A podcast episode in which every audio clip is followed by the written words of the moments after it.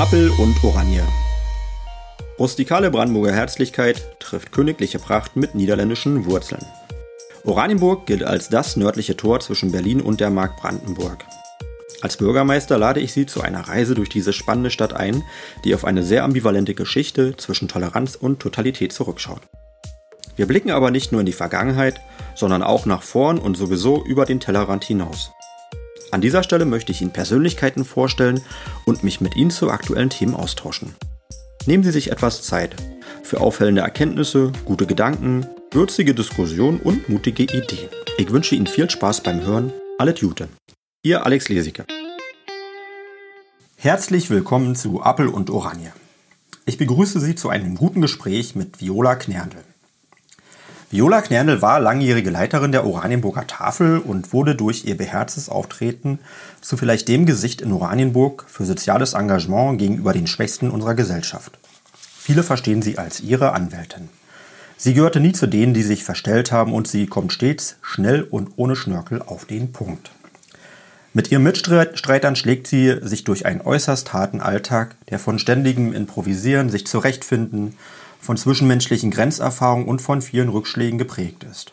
Die Hoffnung, dass ihre Arbeit einmal überflüssig werden würde, wurde zur traurigen Gewissheit, dass es auch in unserer Wohlstandsgesellschaft zu viele Menschen gibt, die auf Hilfe angewiesen sind, aber nicht genug Hilfe bekommen. Mich persönlich beeindruckt besonders, dass Viola Knernl sich aber nicht mit langen Klagen aufhält, sondern immer die Ärmel hochgekrempelt hat und fast immer weiß, was zu tun ist. Man sieht ihr an, dass sie die vielen tragischen Schicksale, die sie alle zu sich bittet, in ihr großes Herz eingeschlossen hat. Damit ist sie ein Vorbild und gibt Orientierung nicht nur für die vielen engagierten Mitarbeiter der Tafel, sondern auch für politische Verantwortliche und insgesamt für unsere Stadt.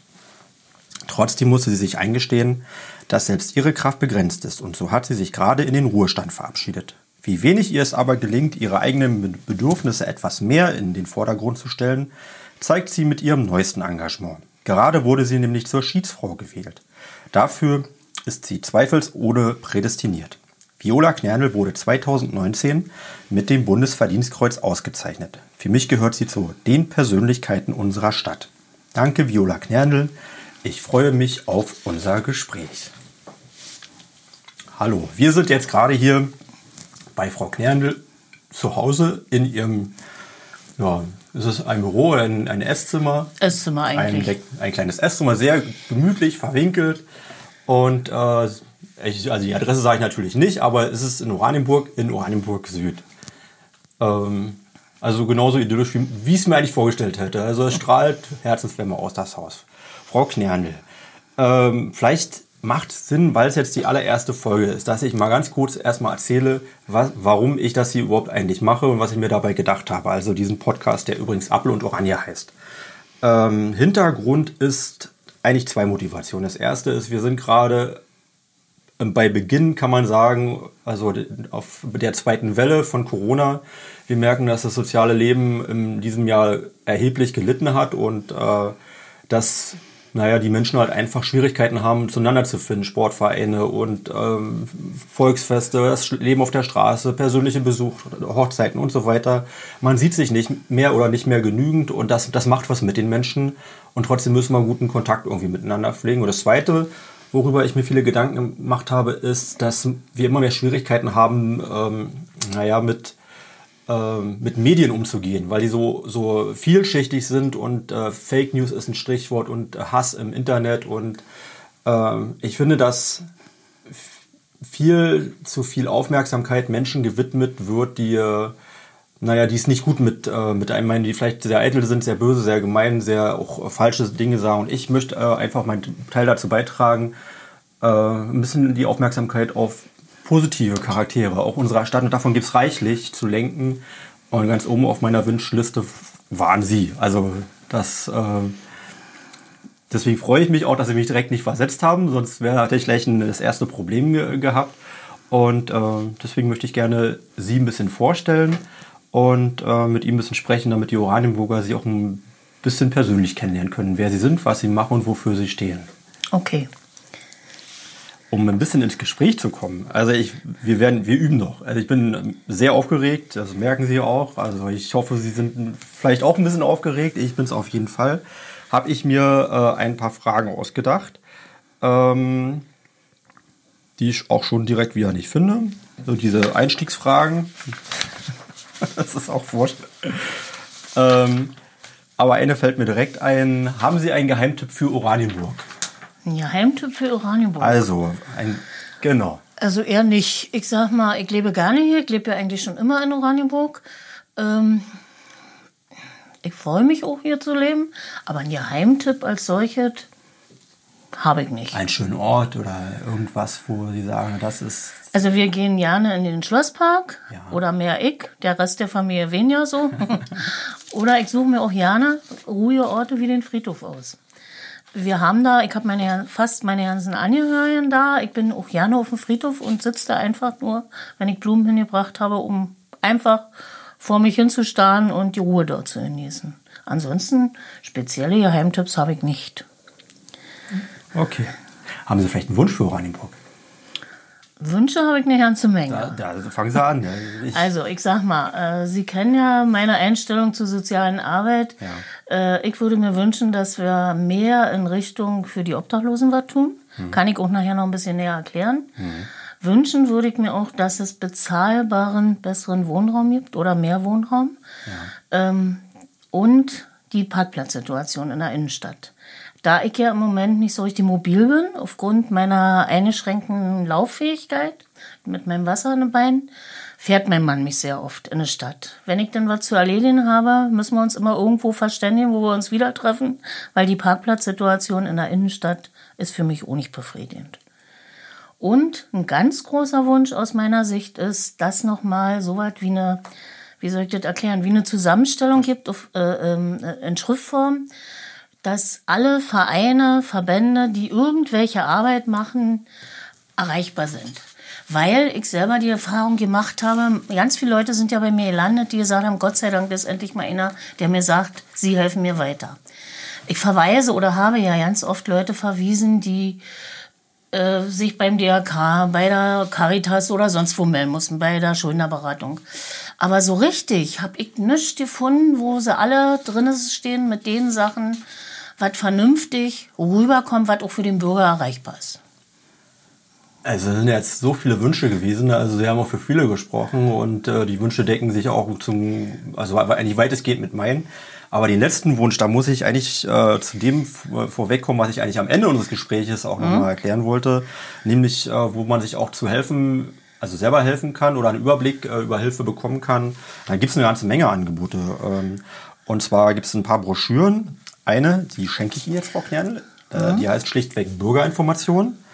Dann haben wir den Sozialatlas Ja, die kenne ich, aber trotzdem sind die zu wenig in Umlauf in meinen Augen. und Oder liegen zu wenig irgendwo aus. ja, das stimmt. Die sind natürlich da, wo also Wo die Leute Schloss sehr selten hingehen. Naja, das ist eine Bibliothek. Also Ja. man kann dazu kommen, aber was jeder, äh, wo jeder Zugang hat, das ist vielleicht auch eine Generationsfrage zugegebenermaßen. Die sind doch alle auf der Homepage der Stadt Oranienburg. Also wenn man einfach gucken, Stadt Oranienburg und dann die Stichworte Sozialatlas oder Bürgerinformationen. Und außerdem ist auch das, äh, das gut gegliedert hier, die Homepage. Es sind, es sind tatsächlich, man kann von Sportvereinen bis hin zu sozialen Vereinen, äh, Not und Hilfe. Wir haben äh, eine ganz gute Übersicht auch über die Jahre gesammelt und ähm, in, in Form gebracht. Also das, das gibt's schon, man muss bloß wissen, wo und deswegen reden wir ja auch miteinander. Gut. So, Ja. das sind so Ein Wunsch schon erfüllt, ja. So, das Ja, das ist schon mal äh, ein Schritt vorwärts. Gut. Ähm, so, mal sehen, ob ich jetzt. Also ich habe mir jetzt eigentlich vorgenommen, dass ich so jedem meiner Gäste so diese fünf Eingangsfragen stelle. Ähm, ich weiß nicht, ob wir es durchhalten werden, aber ähm, erstmal habe ich ein Konzept und das kann ich auch schnell wieder über den Haufen werfen. Ihre Regel Nummer eins. Meine Regel Nummer eins, Ehrlichkeit. Und ich helfe immer da, wo Hilfe Not ist, immer vorausgesetzt, ich kann diese Hilfe auch selber leisten. Andernfalls verweise ich die Leute dahin, wo sie hin müssen oder begleite sie teilweise, wenn sie alleine nicht dazu in der Lage sind. Auf jeden Fall habe ich es mir immer äh, fest vorgenommen, ehrlich zu den Leuten zu sein, auch Sachen anzusprechen, die mitunter nicht, naja, nicht unbedingt in den Rahmen passen. Also ich sage mal als Beispiel, ich habe oft genug mit Obdachlosen zu tun gehabt. Die sind ja nun nicht unbedingt sauber, die sind nicht unbedingt schön anzusehen. So, und wenn wir dann ins Gespräch gekommen sind, was immer sehr, sehr lange dauert, dann habe ich mitunter auch gesagt, aber auch Sie müssen an sich arbeiten. Mir wäre das wichtig, dass Sie das nächste Mal ohne Alkoholrüche hier ankommen. Dass Sie sich keine anderen Sachen leisten können, ist nicht mein Problem. Damit kann ich umgehen. Aber wenn man zu mir kommt, erwarte ich auch, dass Sie nüchtern hier ankommen. Und eigentlich hat es immer ganz gut funktioniert. So meine ich es im Sinne der Ehrlichkeit. Also bestimmte Sachen auch angesprochen. Oder wenn ich den Eindruck hatte, jemand hat mich von vornherein beschwindelt, dann habe ich auch abgeblockt. So war es immer und so stehe ich auch immer nach wie vor dazu. Klare Ansagen auch, ja. Hm? Also das, das, das meine ich. Also was geht mir ja auch so, wenn wir miteinander reden, wenn man mit ihnen spricht, das ist äh, nicht sehr schnörkelhaft, ähm, also nicht, nicht sehr über Umwege, sondern man weiß wirklich direkt, direkt was, ja. was los ist und damit kann man dann aber auch arbeiten. Mhm. Das hilft einem ja auch nicht weiter, wenn man so versucht, irgendwie herauszufinden, was will denn der andere jetzt oder wie meint er das jetzt oder nimmt er jetzt irgendwelche Rücksichten oder falschen Befindlichkeiten. Man muss halt einfach wissen, wie es ist und mhm. das ist auch eine klare Sprache, mit, mit der man dann auch arbeiten kann. Nee, genauso kenne ich sie auch und ich, ich kann mir auch vorstellen, dass das naja, auch sehr herausfordernd ist, ne? wie man. Ähm, ist nicht manchmal einfach umgeht. gewesen, ja. Ich habe ja auch oft Kunden gehabt, sag mal, die wollten den Landkreis be bescheißen. Es ist so, wie es ist. Mhm. Die sind gekommen, um von mir zu hören, wie kommen sie da raus, dass sie nicht arbeiten müssen. Und sobald es äh, spruchbar für mich war, dass es in diese Richtung geht, habe ich die Leute rausgeschmissen. Der eine hat mal deutlich zu mir gesagt, der kam auch alkoholisiert. Sie rote Socke, sie schwärzig irgendwo an, weiß ich heute nicht mehr wo. Und äh, Sie werden mir doch wohl einen ordentlichen Rat geben können, wie ich da rauskomme. Nee, und das habe ich nie gemacht. Mhm. Und das werde ich auch nicht machen. Also, und dazu stehe ich auch, sag ich mal. Ich habe nie jemanden gegeneinander ausgespielt oder versucht, nicht auszuspielen. Ich habe dann immer deutlich gesagt, es reicht, Sie dürfen jetzt sehen. Habe die Tür aufgemacht und habe die abtanzen lassen. Ich glaube, das ist auch noch ein großer Wert, Glaubwürdigkeit. Also, dass mhm. man also man, man kann ja natürlich dann auch was, was sagen, was, ähm, ja, was, womit man vielleicht auch andere beschädigt. Mhm. Aber das macht man auch nicht gut. Und so eine, so eine hohe Glaubwürdigkeit, wie sie auch genießen, die muss man sich eben doch lange erarbeiten. Und das in so einem schweren Umfeld ist bestimmt nicht einfach. Übrigens, äh, ach, das ist ja kein Marienkäfer. Nee, das ist eine olle Fliege, ne? Mhm. ja, hier fliegt gerade was rum, was die Stimmung auf, aufheitert. So, ähm, noch eine Frage. Wikipedia ist ja so ein, so ein Medium, wo inzwischen ja fast über jeden was drin steht. Ähm, und wenn man jetzt sie mit einem Satz in Wikipedia beschreiben müsste, was, was wäre das für ein Satz? Eigentlich würde ich da am liebsten gar nicht auftauchen wollen. Und bis dato, ich habe gestern nochmal nachgeguckt, steht da auch nirgendwo drin. Gott sei Dank. Äh, eigentlich möchte ich da nicht drin. Und wenn da ein Satz stehen würde, dann, dass ich mich stark für soziale Arbeit engagiere. Mehr eigentlich nicht. Ja. Ja. Und welche Frage wird Ihnen am häufigsten gestellt? Das ist die fünfte Frage von denen, die ich so zum Eingang Also im vergangenen Jahr nach dieser großartigen Ehrung war der tatsächlich so, dass ich eigentlich ein bisschen entsetzt war, dass die meisten Leute wissen wollten, wie viel 100.000 Euro ich dafür gekriegt habe.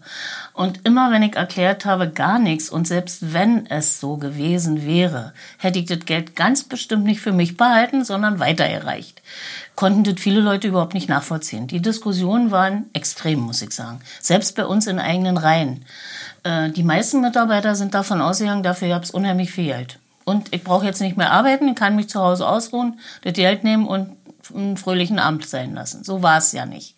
Und wenn ich dann erklärt habe, wenn es so gewesen wäre, hätte ich das Geld im Leben nicht behalten, weil die Arbeit leisten wir gemeinsam vor Ort. Das ist ja nicht, ich bin zwar geehrt worden, aber letztendlich kann ich die Arbeit auch nur leisten, wenn Leute an meiner Seite sind, die mit mir gemeinsam daran arbeiten.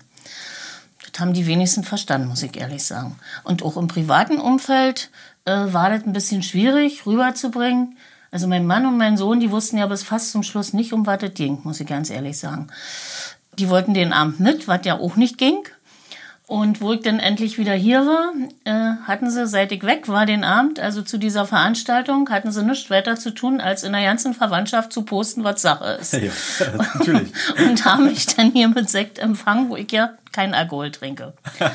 so, äh, es war schon lustig, sag ich mal, muss ich sagen. Und ansonsten äh, habe ich äh, naja, ein bisschen Problem damit gehabt. Das wissen Sie ja selber. Ich wollte ja eigentlich ja nicht unbedingt annehmen, weil ich dachte, da gibt es bestimmt Leute, die das wesentlich mehr, mehr leisten als ich.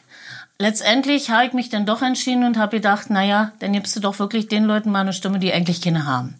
Das war ja mein Ansatz. Und wenn mich heute einer fragt, und Frau Kessner hat mich am Tag der Verabschiedung gefragt, was, was, was ist jetzt mit Ihrer Auszeichnung? Was haben Sie damit gemacht? Die liegt in der Schublade, muss ich ganz ehrlich sagen. Und ich habe sie auch noch nie, also ich habe sie gezeigt im, im bekannten Verwandtenkreis, aber mehr habe ich damit nie gemacht. Sie liegt in der Schublade. Es hat mich eigentlich nur daran bestärkt, zu dem Zeitpunkt weiterzuarbeiten, was ich gemacht habe. Aber dass ich mich nur unbedingt darüber äh, ständig äußere oder zu jemandem sage, so, ich habe jetzt eine großartige Ehrung, ich muss damit anders leben, ist nicht. Also ich lebe genauso wie vorher und arbeite genauso, wie ich es vorher auch gemacht habe. Das kann ich nur dazu sagen. Ja. Es ist ja auch was Ideelles und auch gar keine Frage, äh, es gibt unglaublich viele Menschen, die äh, sehr unauffällig auch sich engagieren mhm. für, für andere, also für Mensch und Tier und äh, für, für tausend Themen.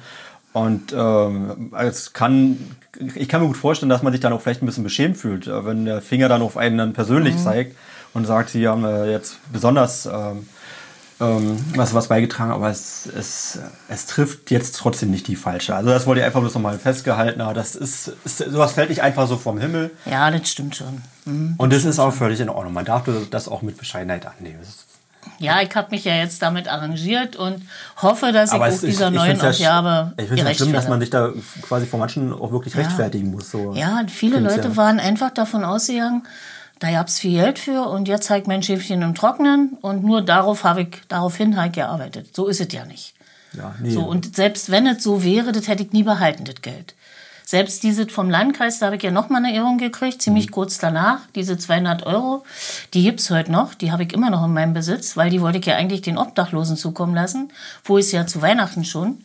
Habe auch mit ihnen mehrfach geredet, immer und immer wieder und hatte vorgeschlagen, wir gehen in irgendeine Gaststätte. Ich bezahle das alles. Sie können das aussuchen, wo wir hingehen. Ich hätte auch nicht alle mitgenommen, nur die, mit denen ich arbeiten konnte. Mhm. Und äh, da ist weder Presse noch sonst wer dabei. Das ist was ganz Individuelle, da ist niemand bei. Es ist nie zustande gekommen. Es ist nie zustande gekommen, sowohl die zwei, die ich immer wieder angesprochen hatte, und auch die anderen, die waren nicht bereit, mit mir irgendwo hinzugehen. Ich wollte ihnen aber das Geld auch nicht direkt so in der Hand drücken. Ich wollte eigentlich was Sinnvolles damit tun. Mhm. Ist mir nicht gelungen. So, ich habe das immer noch und bin eigentlich immer noch dabei und will das irgendwo an Mann bringen. Weil ich wollte es nicht für mich behalten. So war es nicht gedacht. Aber es ist schwierig, in diesem Zuge an die Menschen, die dort leben, mit denen ich viel zu tun hatte, geldlos zu werden. Der richtige Moment wird schon kommen. Hoffe ich. Da bin ja. ich mir ganz sicher. Mhm. Können Sie mir erklären, wie man, also ich glaube, es muss einen ja irgendwas geprägt haben, ähm, dass man so sehr also sich verausgabt, wie Sie es, wie Sie es einfach auch getan haben. Ähm, Na, ich sag mal so, ich bin schon vom Elternhaus aus ähm, so erzogen worden. Wir sind immer zur Ehrlichkeit, zur gemeinsamen Unternehmung und auch, dass wir füreinander einstehen, erzogen worden. Mhm. Meine Mutti hat ja sehr spät noch mal mit Ende, Mitte, Ende 40 ein Fernstudium angefangen. Die war bei der Handwerkskammer. Äh, wir haben alle drei Kinder studiert, immer in Etappen. Ich bin ja die Älteste gewesen oder immer noch, äh, sodass wir immer versucht haben, füreinander einzustehen. Geld war damals knapp. Also wir waren wirklich so erzogen, wenn das Geld knapp ist, das muss für alle reichen und das muss aus diesem Topf auch was passieren. Oma und Opa haben uns unterstützt. Das war der Anfang. So, ich habe einen Wirtschaftskaufmann damals gelernt, was mir eigentlich nicht so richtig behagte am Anfang. Also das war mir zu viel Theorie. Meine Mutter hat immer gesagt und später auch Oma, fang doch erstmal an, mach einen Abschluss und sieh dann weiter, wo dein Weg noch hingeht. Du kannst ja wieder was anderes machen. Ja. Dann habe ich angefangen zu arbeiten, habe dort auch ein Direktstudium gemacht zum Ingenieurökonom und bin dort auch wieder zurückgegangen. Dann kam ja nachher, 92 bin ich da rausgegangen, nachdem ja äh, vieles passiert war. Es kamen viele äh, viele Leute aus dem Westen in diese Firma, die alles um und um gekrempelt haben. Es war eine Zeit, da konnte ich mich nicht mehr mit der Arbeitsweise arrangieren. Also ich habe damals Lohn und Personal gemacht und der große Chef kam, hat sich Schecks geholt, ohne dass die eigentlich in irgendeiner Form passten oder irgendwo überhaupt äh, zu realisieren waren und trotzdem mussten wir sie rausnehmen. Ich konnte mich mit dieser Arbeitsweise nicht mehr arrangieren. Die Nachwendezeit war das jetzt gewesen? Ja, ab 92 ging das so los. Mhm. Dann bin ich gewechselt zu so einem kleinen Unternehmen, Ubera damals, Ubera Ökobau und habe noch in Lohnarbeit eine dritte Firma gehabt. Und der ist ja in, in so verschleppte Insolvenz gegangen. Der hat uns Jahre ausgebeutet, äh, da habe ich das erste Mal Erfahrung mit Gerichtsvollziehern, mit Leuten gemacht, äh, betraf mich auch selber. Mit Leuten gemacht, die alleine waren, die eigentlich nicht wussten, wovon sie leben sollten, weil der uns über Monate immer kein Geld gezahlt hat.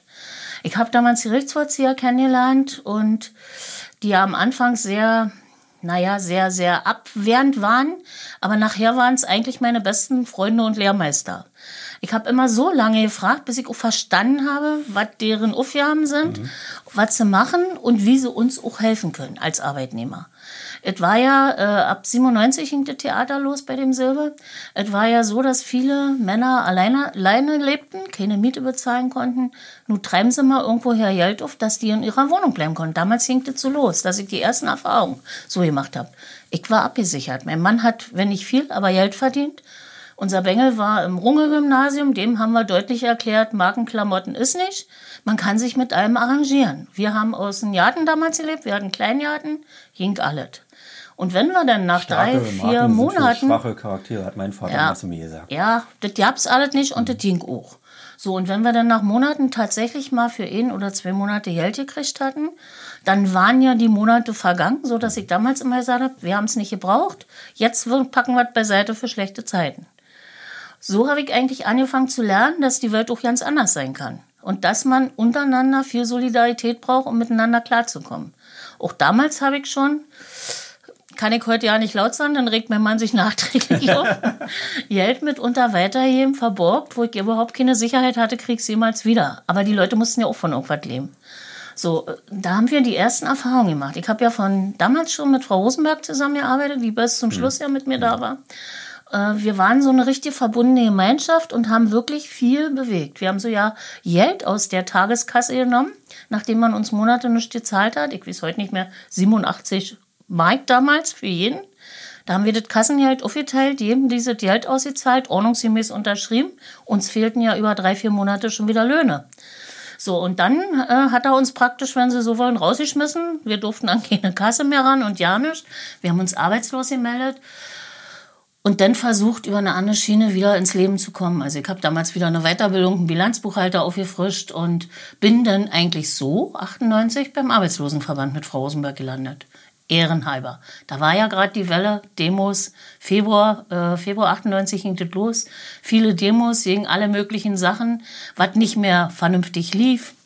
Diese ganze Jagoda-Zeit fing ja da eigentlich an, dass wir dauernd auf der Straße waren und dann tatsächlich auch ehrenamtlich beim Arbeitslosenverband angefangen haben.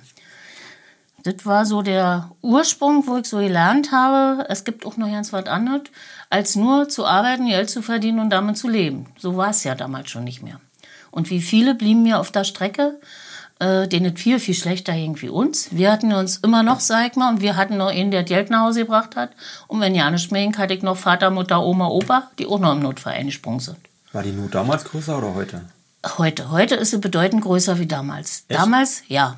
Damals war das zwar eine harte Zeit, muss ich immer wieder sagen, aber wir haben irgendwo immer die Kurve gekriegt. Also ich weiß ganz vielen alleinstehenden Männern, die bei Ökobau gearbeitet haben, das war ja so eine durchführende äh, Bauarbeit, die haben Wohngeld dann beantragt, dass sie wenigstens überhaupt die Miete noch bezahlen konnten.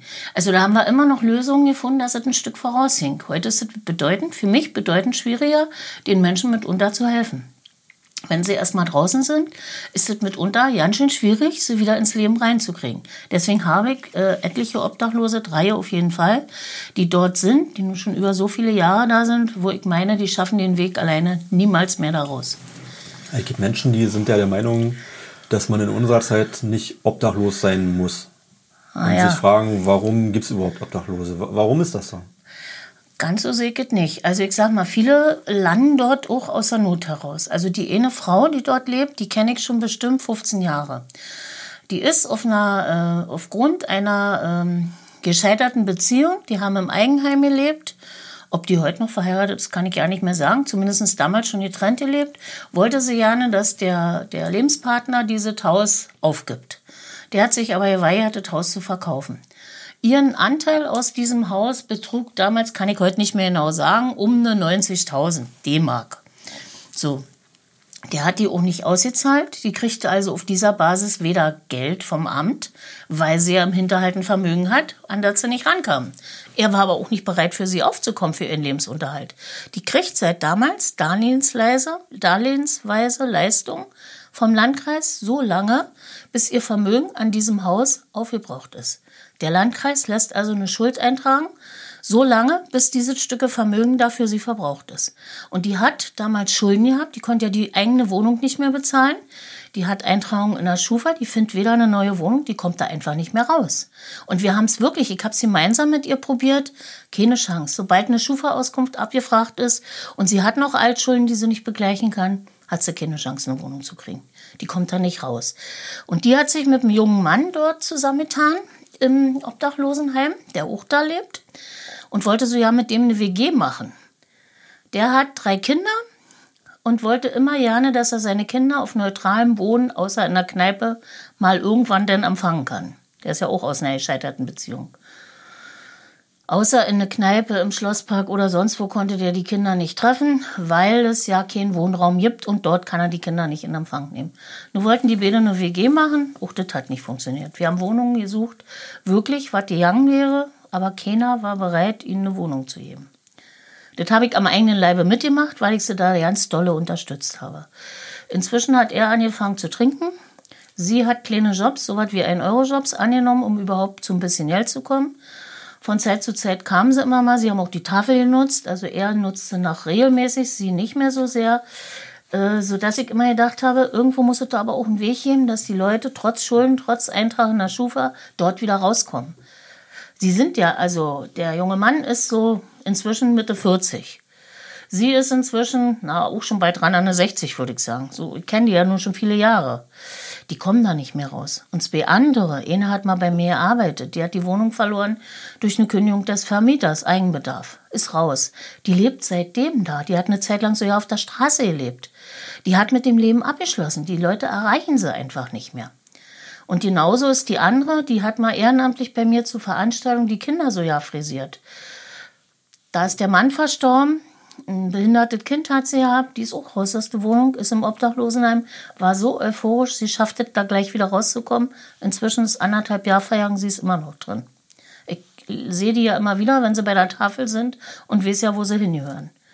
Und man merkt eben, wie sehr die Leute abbauen, wenn sie da nicht mehr rauskommen, wenn kein Weg mehr rausgibt. Und man kann noch so oft mit ihnen reden oder so versuchen, wieder aufzubauen, solange keine Chance besteht, dass sie ein eigenständiges Leben führen können, ist es einfach schwierig, dass sie den Leuten noch irgendwo Mut machen. Das sind doch aktuelle Beispiele. Ja, die sind bis, bis ich gegangen bin, waren die immer noch bei uns vor Ort und ich kenne sie alle vier ganz persönlich möchte keine Namen nennen, um die Leute nee, zu schützen, sag ich mhm. mal. Aber die Namen könnte ich Ihnen auch noch dazu nennen. Hm? Mhm. Und die sind alle schon lange da inzwischen. Gibt es auch Erfolgsgeschichten? Ja, ein junger Mann, da weiß ich nicht mehr den Namen, das ist bestimmt sieben, acht Jahre her. Der kam mal, hat damals als Erster gesagt, ob ich ihm zwei Müllsäcke spendiere. Da war ich völlig irritiert und habe gesagt, äh, kommen Sie jetzt wegen der Müllsäcke zu mir oder was ist Ihr Anliegen? Nee, er braucht die Müllsäcke äh, für die Matratze da im Obdachlosenheim, weil die sind versüfft und vermodert. Dieses Problem haben wir damals auch schon geklärt. Also das habe ich dann direkt angesprochen. Die haben neue Matratzen gekriegt. Also das ist alles geklärt. Der junge Mann war nur kurzzeitig drin. Der hatte Arbeit verloren, Wohnung verloren, weil, sie, weil er sie nicht bezahlen konnte. Der hat seinen Weg gefunden. Äh, dem habe ich ein möbliertes Zimmer in Oranienburg damals gesucht. Das hat er auch kurzfristig bezogen hat dann eine Arbeit gehabt und ist dann aber weiter nach Berlin. Der hat sich telefonisch danach nochmal gemeldet, halbes Jahr später oder ein Vierteljahr, da wusste ich mitunter ja nicht mehr, wer das ist. Ähm, der hat seinen Weg wieder gefunden, sag ich mal. Ansonsten aus dem Obdachlosenheim direkt, welche, wo ich mit Erfolg sagen kann, die sind dort wieder raus, kann ich nur den, kenne ich nur den jungen Mann. Mehr nicht. Weil die brauchen alle, wenn sie älter sind oder länger da sind, die brauchen selber Hilfe und Unterstützung. Und in meinen Augen wird die dort durch die Johanniter nicht geleistet. Johanniter ist ja der Betreiber des Hauses. Da passiert mir einfach zu wenig. Ich sag mal, Frau äh, war immer sehr schnell dabei, bei uns anzurufen. Sie hat eine Neuaufnahme, der braucht was zu essen. Ist alles nicht das Problem gewesen. Aber ich hatte nachher das Gefühl, man nutzt uns auch aus als Tafel. Ähm, ich hätte mir gewünscht, sie begleitet und betreut die Leute mehr. Sie hat immer gesagt, die lassen sich nicht helfen und die lassen sich auch nicht betreuen in dem Sinne. Äh, ist alles richtig. Ich kenne auch, äh, man kann nicht sofort auf die Leute zugehen und sagen, so, ich mache mit dir einen Antrag. Das funktioniert nicht. Man muss sie immer erst kommen lassen, reden lassen. Die meisten wollen erstmal nur reden. Ich habe mir immer viel Zeit genommen, habe erstmal nur zugehört, habe mir dazu ohne Namen Stichpunkte gemacht und bin erst dann irgendwann zu dem Thema mit ihnen gekommen, was sie eigentlich von mir wollen. Das war immer mein Ansatz und ich denke mal, da fehlt es äh, an naja, an jemanden, der ihnen erstmal zuhört und sie dann allmählich versucht, auf irgendeinen Weg zu bringen. Das ist mein persönlicher Eindruck. Kann mich ja irren, aber in all den Jahren habe ich ja mit vielen Leuten gesprochen, die sich dort ein bisschen engagiert hatten, wie zum Beispiel hier die, ähm, na, wie heißt sie aus äh, Beugsdorf? Komme ich nicht auf den Namen. Ja. Die ist ja ganz oft drin gewesen, der hatte man ja nachher das Haus verboten. Auch sie hatte die gleichen Erfahrungen gemacht wie ich. Und wenn die Leute dann mal zum Reden bereit waren, bei mir, und ich habe versucht, die Probleme anzusprechen. Wurde auch, wenn ich mit Frau Rose gesprochen habe, relativ schnell was geändert. Das will ich nicht sagen. Also ich sag mal, da gab's, da war nur die kleine Toilette offen, die großen hat man abgesperrt gehabt. Frau Rose ist unsere Dezernentin für Soziales. Ja, so, also so bestimmte Sachen oder ähm, mit den äh, Saubermachen und, und mit diesen Ruhezeiten da in dem Haus, das hat mit Frau Rose in der Regel immer relativ schnell erklärt gekriegt. Aber dieses Menschliche da untereinander oder dass da eben auch Leute zueinander in ihren Raum gelegt wurden, die eigentlich überhaupt nicht nicht zueinander passen. Ähm, das fehlt mir da komplett. Von wie vielen Leuten gehen wir eigentlich in Oranienburg? Äh, keine Ahnung. Ich denke mal, in dem Haus zum Schluss waren, waren sie mal, vier, sechs, achte. Kann ich mich bewusst erinnern, was die anderen erzählt haben. Ihr kannt habe ich nur vier persönlich. Außer die zwei, die auch bei mir waren. Ähm, der eine ist ein türkischstämmiger, der ist da rausgeflogen. Also es gibt ein Obdachlosenheim in Oranienburg, da sind ja. acht Leute. Gibt es noch darüber hinaus Leute, die hier wirklich völlig ohne Obdach... Ähm ich denke mal ja. Ich persönlich kannte zwei, wobei ich den Rumänen schon seit zwei Jahren nicht mehr gesehen habe. Der kam immer im Frühjahr und im Herbst, ganz früh, hat sich was zu essen geholt, hat sich neue Sachen geholt und ist dann stolz mit seinem Zelt und seinem Rucksack und seiner drei Beutel wieder losgezogen. Das geht ja eher noch freiwillig irgendwie. Der hat immer irgendwo kampiert. Ja. Und der andere, den habe ich schon fünf Jahre nicht mehr gesehen. Ich denke mal, der lebt vielleicht oh ja nicht mehr. Ähm, der war dann verschwunden. Der, die kamen immer ganz früh, weil sie wussten, ich bin ja früh da und haben dann Kontakt gesucht, haben bei mir einen Kaffee oder einen Tee oder was auch immer getrunken, meine Stullen gekriegt und dann was zum Essen und zum Anziehen gekriegt und sind wieder los. Die haben ja auch immer konkret gesagt. Also damit können sie nicht anfangen. Die wollten lieber irgendwelche Büchsen, die man warm machen können. Sofern wir sowas hatten, haben sie auch sowas gekriegt. Schokolade war wichtig, Brot. Ja. Schokolade wärmt. Ja, wahrscheinlich. So, ansonsten denke ich mal, es gibt schon noch welche, die rumgeistern. Also hier dieser Türke, der äh, kam ja immer nur, wollte was zu essen. Der ist ja aus dem Obdachlosenheim, da hat der seinen Platz nie bewusst eingenommen. Der hat ja sonst wo kampiert, aber nicht dort.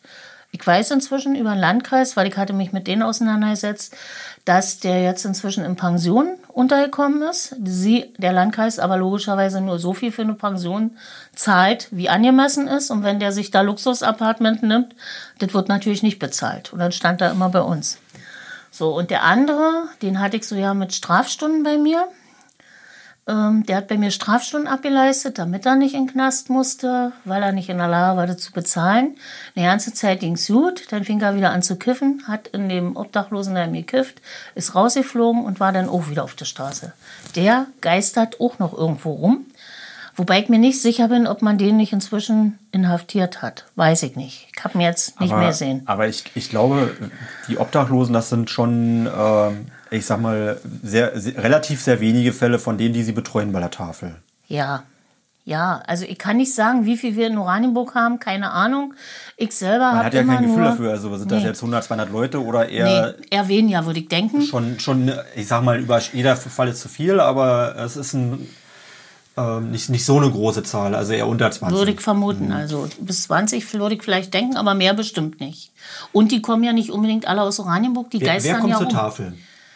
Was, zur was Tafel? sind das für, für, für, Menschen, die zur Tafel kommen? Zur Tafel kommen all jene, die Arbeitslosengeld 2 beziehen, Rentner mit geringer Rente, Grundsicherung, aber auch äh, Mütter im Erziehungsgeld, Arbeitslosengeld 1 Empfänger, Frauen aus dem Frauenhaus, eigentlich alle Schichten und auch Obdachlose. Alle Schichten, die geringes Einkommen haben. Also man muss nicht zwangsläufig obdachlos sein, Nein. um Hilfe bei ihnen zu beanspruchen.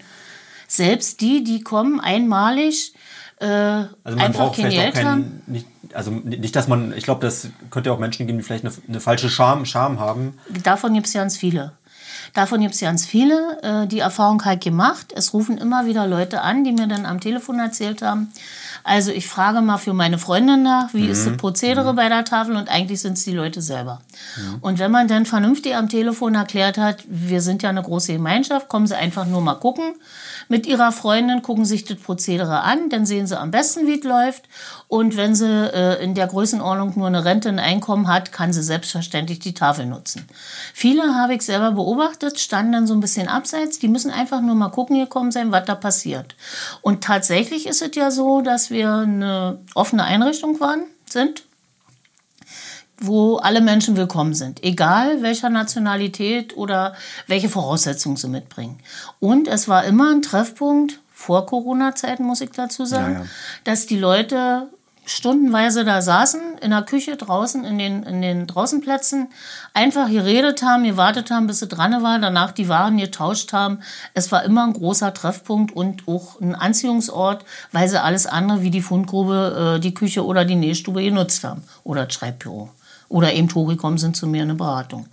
Jetzt ist es im Moment alles ein bisschen schwieriger. Wir können ja auch nur gewisse Plätze vorhalten.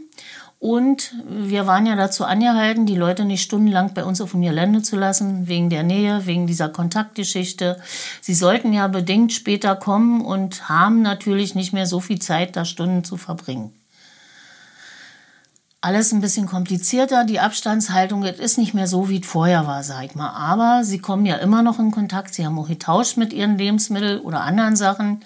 Da sind auch welche gekommen, die haben von zu Hause Eier mitgebracht, dann haben die das untereinander da getauscht. Also da hat auch keiner was dagegen gehabt. Das sollte jeder machen, wie er es für richtig hielt. Oder Tomaten oder was auch immer. Also wir waren eigentlich ein Umschlagsplatz für alles Mögliche. Ja. Das klingt ja süß. Ähm, aber worauf ich nochmal hinaus wollte, es, es gibt ja böse Menschen, die sagen, also dass das, äh, sag mal, wer sowas beansprucht, der nur unser Sozialsystem ähm, Der ist eigentlich ja, Schmarotzer der Ein Gesellschaft. Schmarotzer der Gesellschaft, genau. Nee, aber das, das, ist, das ist es na, überhaupt nicht. Ne? Also Sie haben erklären, gibt es bestimmt auch, aber Das mag sein. Das ich sag mal, wir sind nicht die aber Leute, nicht die das. Amt. Nein. Und wir sind auch nicht das Amt. Wenn die Leute mit abgeprüften Bescheiden kommen oder uns Bescheide vorlegen vom Arbeitsamt oder Mhm. sonstige Rentenbescheide, dann muss ich davon ausgehen, die Bescheide sind in Ordnung. Arbeitslosengeld II-Empfänger sind ohnehin abgeprüft und wenn die gegenüber dem Amt was nicht in wahrheitsgemäß annehmen, ja, dafür kann ich nicht Sorge tragen, um das zu kontrollieren. Weil wir haben ganz oft Anwohner aus dem Neubaugebiet, die gekommen sind und gemeint haben, der kommt mit einem fetten Mercedes vorgefahren. hm, genau die Geschichten, ja. Dass es aber teilweise unsere eigenen ehrenamtlichen Helfer sind, die mit dem Mercedes vorkamen. Wir haben ja ganz viele Fahrer, die im Ruhestand sind. Also jemand aus äh, Bergfelde zum Beispiel, klar fuhr der einen schwarzen, schicken Mercedes. Der war aber im Ruhestand. Der hat rein ehrenamtlich bei mir gearbeitet. Und dem dann zu unterstellen, er kommt mit einem Mercedes, also das halte ich für an den Haaren herbeigezogen. Ich habe es erklärt, aber manche von den Anwohnern waren einfach nicht so bereit, das zu akzeptieren. Die haben nach wie vor behauptet, der räumt bei uns die Waren in sein Auto, was nicht stimmte. So, und so wahrnehmt auch andere. Ich sag mal sicher, gibt es auch Leute, die ein größeres Auto fahren.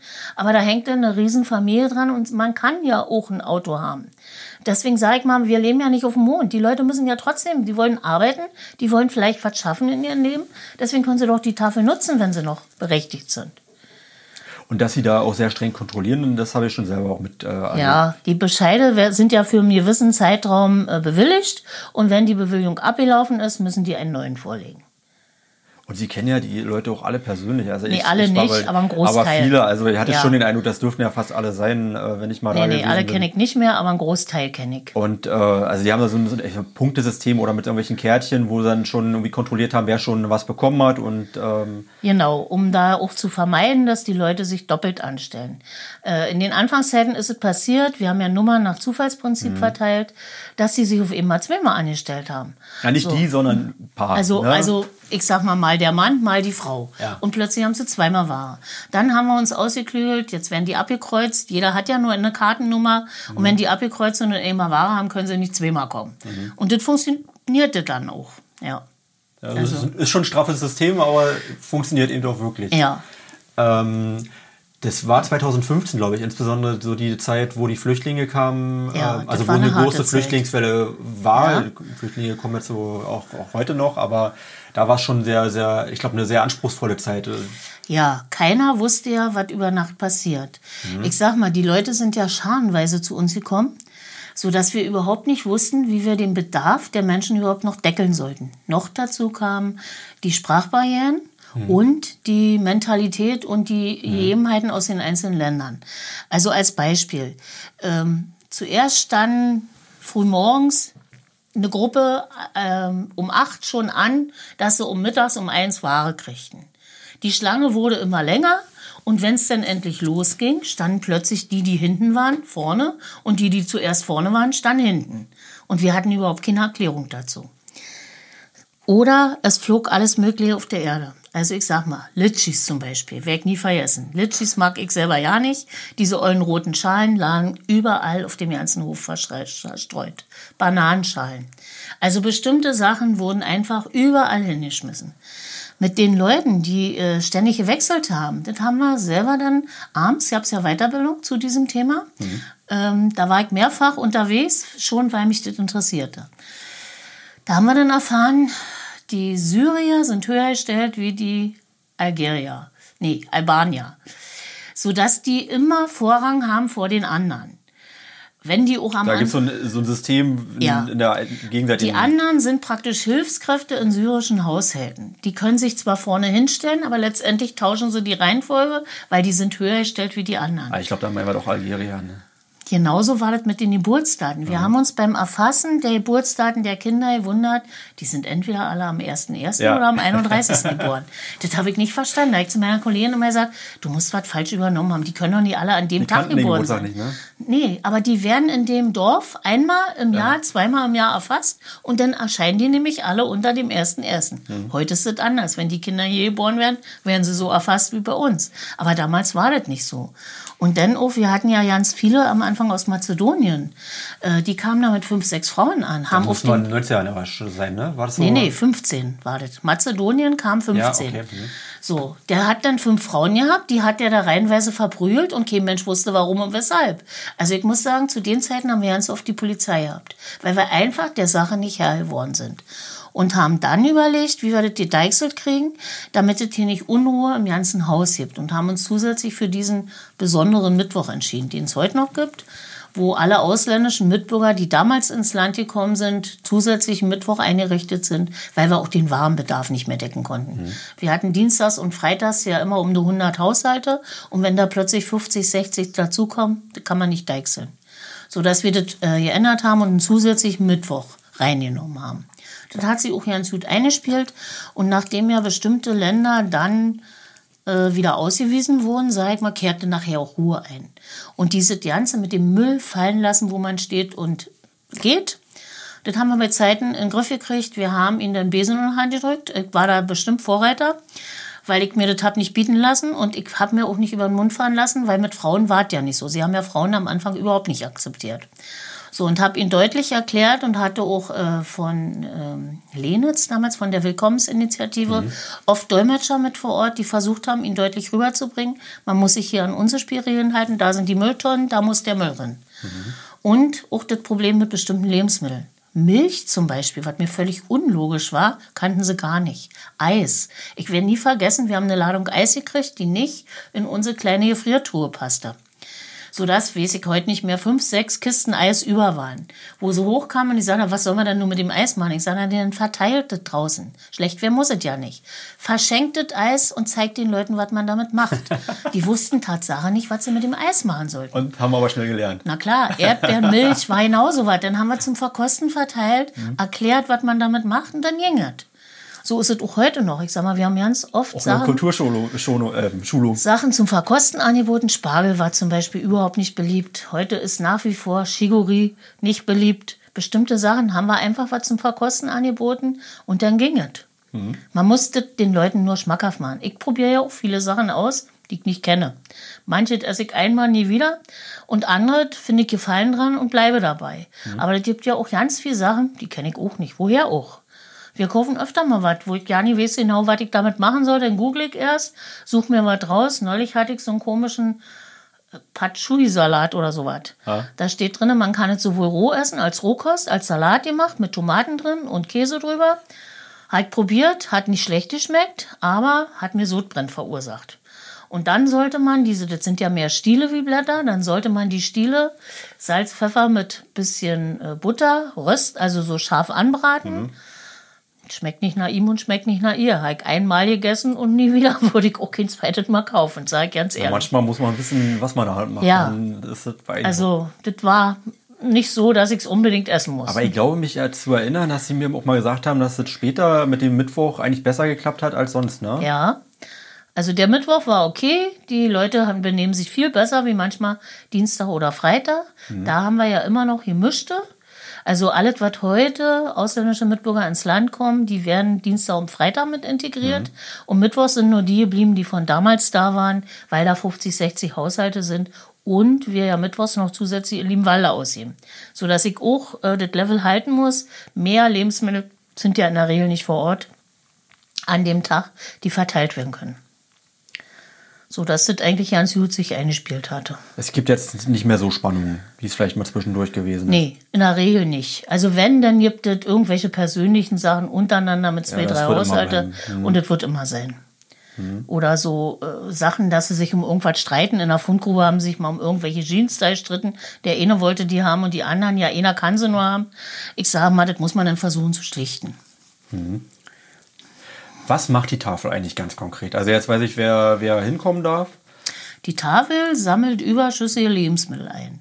Sämtliche Märkte, Bäcker, also Lebensmittelmärkte in der Regel, keine Fleischer, Großmärkte, äh, haben ja am Ende des Tages Lebensmittel in irgendeiner Form übrig. Die sie teilweise nicht verkaufen können, die ein bisschen angeschrumpelt sind, die aber noch sehr wohl zum Verzehr sind. Und die holen wir in der Regel am Folgetag ab. Gibt es noch Bedarf? Muss man da noch was tun oder ist der, also haben wir genug an? Also ich sag mal, wir können uns hier nicht beschweren. Dadurch, dass wir Großmärkte wie Rewe, Lidl dabei haben Ja. oder Berlin, die Beuselstraße oder auch in Finsterwalde dieses Auslieferungslager, sind wir hier relativ gut gestellt. Also für Nahrung kein Aufruf an der Stelle. Nicht unbedingt, nein. Für was noch dazu läuft jetzt noch diese Rewe-Aktion, die immer läuft vor Weihnachten mit diesen 5-Euro-Tüten. Mhm. Die läuft ja im Moment bis November rein, sodass wir die immer zusätzlich dann zu Weihnachten mit rausgeben haben. Mhm. Ansonsten, ich sag mal, ähm, gebraucht wurden immer Klamotten für die Fundgrube, hauptsächlich für Kinder und für na, stärkere, also größere Größen. Kleinere Größen haben wir genug, aber große Größen für Männer, große Schuhe war eher Mangelware. Und was wir nie rausgegeben haben, ist gebrauchte Unterwäsche. Ja. Äh, also nur wirklich nur neue Unterwäsche. Da bestand natürlich immer Mangel. Sowas haben wir nie Ich hatte das anders in Erinnerung, also gerade als die Flüchtlingswelle war danach, ähm, dass die äh, großen Größen kamen rein, aber Die äh, waren alle zu klein. ja, Damals stimmt was Es gab auch eine umgekehrt. Zeit, ja, ne? Aber im Moment war es eher so, dass große Größen wieder gefragt sind, vor allen Dingen große Schuhe. Jetzt wird auf den Winter zu Ja. wieder warme Sachen. Ähm, ansonsten Kindersachen und sowas kam, Spielzeug kam jetzt im Regelfall immer genug rein. Da Mhm. wir ja kleine Räume haben, war auch nicht viel möglich zum Lagern. Ein Problem war jetzt, äh, die Lenitzschleuse, also das DHK Möbellager an der Lenitzschleuse, hat ja zugemacht im Juni. Da habe ich immer die Leute hinverwiesen, die Möbel gesucht haben, weil wir selber können ja keine großartigen Möbel annehmen, haben wir gar keinen Platz für. Jetzt gibt es eigentlich keinen mehr hier in Oberhavel, der Möbel hat, wo man schnökern gehen kann, außer ein paar private Anbieter. Also draußen da bei der Polizei ist noch so ein privates Trödelding, aber das ist natürlich anders preisig, als es beim DRK in der Möbelkammer war. Und mir tut es immer ein bisschen leid, wenn wir jemanden haben, der auch teilweise bei mir anruft und die sagt hat, nein, kauf mir neue Möbel, ich könnte dir die geben, kannst du jemand schenken? Ja, ich kann das jetzt ja nicht mehr vermitteln. Und noch dazu kommt, äh, wo sollen die gelagert werden? Das funktioniert bei uns nicht Das ist mehr. ja Möbel sowieso schwierig. Ne? Ja, Übrigens bei Kleidern fällt mir noch ein, muss man noch erwähnen, es gibt ja nicht nur die Tafel, sondern auch in der Albert-Buchmann-Straße die Kleiderkammer. Hm, wenn wir Überschuss hatten oder zu Zeiten, Na, also nach Anfang des Jahres Corona haben ja die Leute alle ausgeräumt. Da hatten wir so viel Sachen, dass wir die teilweise wirklich nicht mehr annehmen konnten, weil wir nicht wussten, wohin. Da haben wir sie alle an die Möbel, äh, an die Kleiderkammer in der Albert-Buchmann-Straße verwiesen oder an die Kleiderkammer am Krankenhaus, DRK-Kleiderkammer. Da haben wir sie alle nach da verwiesen. Aber ich weiß, dass die zwischendurch auch nicht annehmen konnten, weil einfach alle Leute aufgeräumt haben und es auf immer so viel da war, dass man ja nicht wusste, wohin damit. Aber man kann auch nicht wirklich von Konkurrenz äh, sprechen, sondern. Nee, also wir haben. Alle ich wollen das immer, Gleiche. Ja, und ich habe auch immer versucht, wenn wir voll waren, die Leute woanders hin zu dirigieren. Mhm. Oder ich sag mal, ähm, wir haben auch teilweise Sachen abgegeben. Also ans DRK haben wir ganz oft, die haben so ja geholt bei uns, wenn wir voll waren. Äh, und das war alles bei uns gelandet, haben die das so ja abgeholt bei uns. Sachen. Okay. Also Nahrung, Kleider. Möbel ist leider ein Problem gerade. Mhm. Äh, ich, Sie hatten vorhin erzählt, auch äh, die Nähstube gibt's. Ja, die macht Näh- und Änderungsarbeiten für unsere Zielgruppe, aber auch für den öffentlichen Raum. Ich sag mal, ich selber zum Beispiel habe grundsätzlich alles kürzen lassen. Mir war ja immer alles zu lang, sowohl Hosen als auch ähm, Oberkleidung. Äh, kann man nutzen, sind nur unterschiedlich in den Preisschattierungen. Der Bedürftige ist halt logischerweise weniger wie ich, der beschäftigt war. Schreibbüro ist derzeitig nicht besetzt, Beratung ist derzeitig auch nicht mehr besetzt. Es ist niemand da, der das vor Ort leistet. Schreibbüro äh, wollte man nicht mehr aufrechterhalten. Das hat jetzt mit Ihrem äh, Ruhestand zu tun, ne? Nicht unbedingt. Schreibbüro war mit Teilnehmern aus ähm, vom Landkreis besetzt, also einen Eurojobbern, die Bewerbungsunterlagen erstellt haben, die zwar immer gefragt haben, wenn sie nicht weiterkamen, ob ich helfen kann, aber die in der Regel entsprechend der Angaben der Leute die Bewerbung geschrieben haben. Fand ich, es war nicht so sehr stark frequentiert, aber es wurde doch regelmäßig genutzt. Und eigentlich tut es mir ein bisschen leid, dass dieses Angebot nun auch nicht mehr da ist. Also man hat das im Moment stillgelegt. Ob es wieder ins Leben gerufen wird, vielleicht nächstes Jahr, kann ich nicht sagen. Und für die Beratung hat man gar niemand, der das übernommen hat. Ich wollte es ja eigentlich ehrenamtlich bei der Volkssolidarität weiterführen. Hatte auch mit Herrn Redl dazu schon konkret gesprochen. Das muss aber dazu sagen, das war bevor das plötzlich mit meiner Herzgeschichte losging. So dass ich mit ihm vereinbart habe, bis zum Jahresende setze ich auf jeden Fall aus. Ich muss erst mal sehen, wie es mir dann selber geht. Und dann entscheide ich mich, ob ich noch kann oder nicht kann. So war der Stand per Ende August. Sie hatten, also als wir uns kennengelernt haben, also oder in meiner Rolle, vorher haben wir uns glaube ich auch schon gekannt, ähm, da haben Sie auch schon mal angekündigt, Sie müssen kürzer treten und ich ja. merke, das funktioniert gar nicht. Äh, eine Kollegin hat zu mir gesagt, bevor ich gegangen bin, ähm, die habe ich lange nicht gesehen gehabt, die war schon im Ruhestand, habe ich nicht immer gesagt, du musst kürzer treten. Habe ich dir schon immer gesagt. Es kam ja auch abrupt jetzt. Also ich sag mal, ich habe selber nicht gemerkt, das war eher ein Zufallsbefund, aber der gleich so massiv war, Ja. dass ich tatsächlich kürzer treten musste. Und auch gehofft hatte, wenn ich dann zu Hause bin und wir hier erstmal einen Rhythmus gefunden haben, mein Mann ist ja schon viele Jahre zu Hause, äh, und hat ja vorher eigentlich immer meckert, wenn ich um 5 Uhr los bin oder um 5 Uhr schon auf Arbeit war und abends um 5 Uhr, 6 Uhr wiedergekommen bin. Äh, so geht es nicht weiter, du musst auch mal an dich denken. So, jetzt war ich ja gezwungen, plötzlich kürzer zu treten, ob ich wollte oder nicht. Ähm, es fiel mir am Anfang ein bisschen schwer. Ich habe aber andersrum auch gemerkt, wenn ich mir zu viel plötzlich zugemutet habe, ging es mir ja nicht gut. So dass ich jetzt wirklich darauf geachtet habe, wir fangen jetzt einen ruhigen Tag an, frühstücken gemeinsam. Jeder macht denn das, was er möchte, sag ich mal. Oder ich treffe mich mit Herrn Neubauer in Bezug auf diese Schiedskommissionsgeschichte, weil da muss ich wirklich noch Mhm. viel lernen. Und, oder beschäftige mich am Rechner mit diesen ganzen Vordrucken, was es da alles gibt, wo ich erst mich reinfinden muss. Wenn man das einmal weg hat, ist es nicht so schlimm. Äh, Für mich ist der schwierige Teil, äh, dieses ganze Umsetzen, weil ja Strafgesetz da, Strafgesetzbuch da auch Lass ranfällt. uns mal drüber, wir verheddern uns nämlich. Ich wollte noch noch ein paar Sachen, wollte ich nochmal ansprechen. Gut. Ähm, und zwar, jetzt wissen wir schon, also Nahrung und äh, Kleider und so weiter, was man damit Sinnvolles machen kann. Ich habe mich noch gefragt, eventuell gibt es Menschen, die sagen, ich äh, habe eigentlich zu viel Zeit und vielleicht eine Lehre irgendwie in mir und ich bringe aber irgendein Talent mit. Wa- Was, was braucht man an Engagement und äh, wo kann man sich hinwenden? Also es gibt ja vielleicht nicht bloß die Tafel. Wenn man jetzt Äh, sagt, ja. ich bin gerade in Rente gegangen äh, und, und ich glaube, Manpower ist etwas, was, was überall Ihr fragt es, na gefragt klar. ist. Mehr als irgendwie äh, Kleider oder Nahrung wahrscheinlich sogar. Ne? Also ich sag mal Zeit so, ist ich habe es immer so gehandhabt, dass wenn Leute sich gemeldet haben, die sich einbringen wollten, in welcher Form auch immer, sie zum persönlichen Gespräch gebeten habe. Mhm. Ja. Da habe ich mir erstmal rauskristallisiert, was sie gerne machen würden wollen, was wir im Gegenzug aus dem Status unserer Arbeit anbieten können.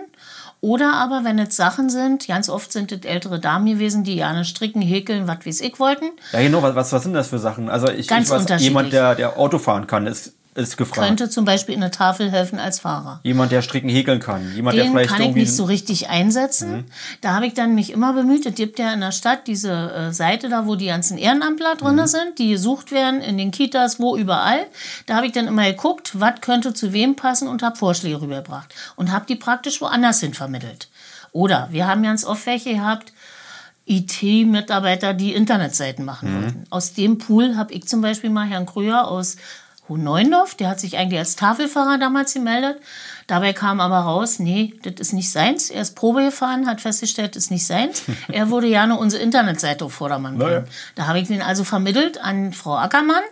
Die haben sich zusammengesetzt. Der macht heute noch die Internetseite des Arbeitslosenverbandes. Und so sind ganz oft Sachen entstanden. Jemand hatte ich, der würde unbedingt gerne Schuldnerberater machen, ehrenamtlich. ja. Oder rechtlicher Berater im, im, als Berater für äh, Klientel.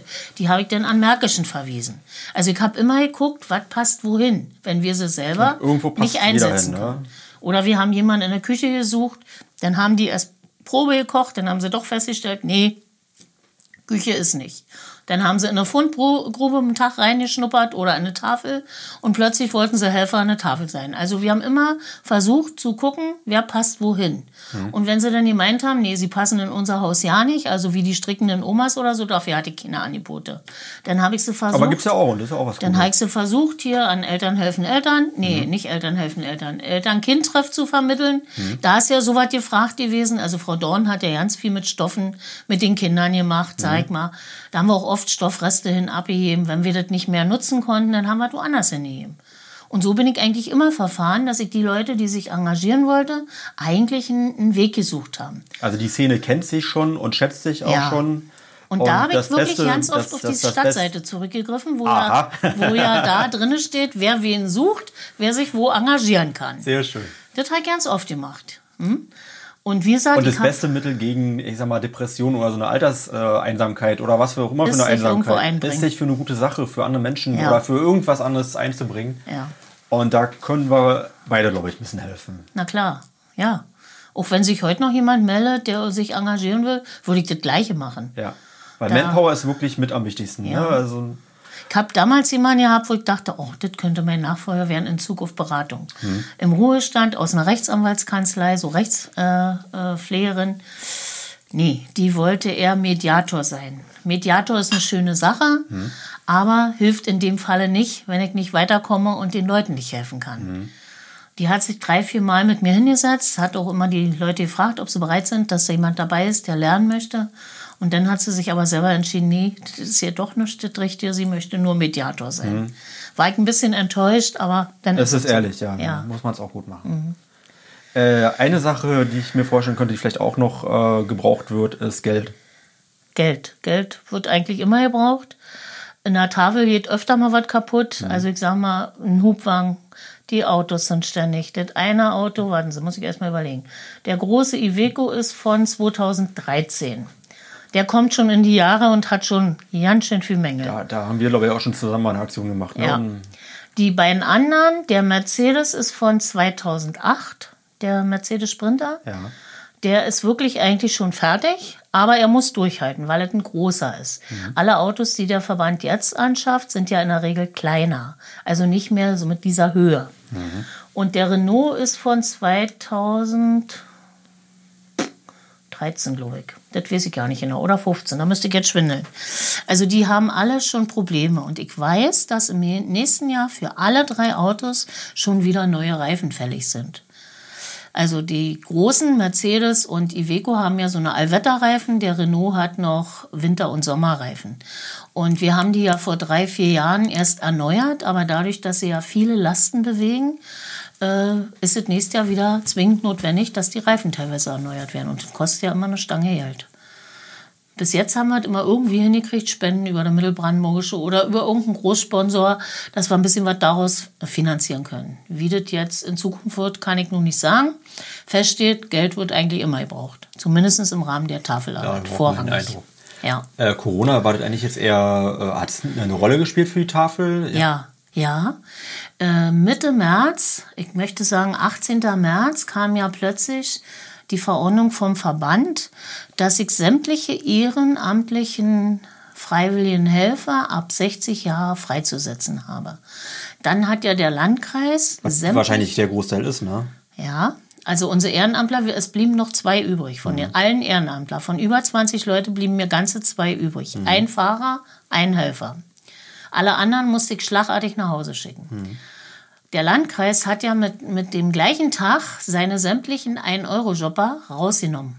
Um die Leute zu schützen, hat man die alle freigestellt. Wir standen Platz, plötzlich mit drei Angestellten, zwei Ehrenamtlern da und niemand weiter.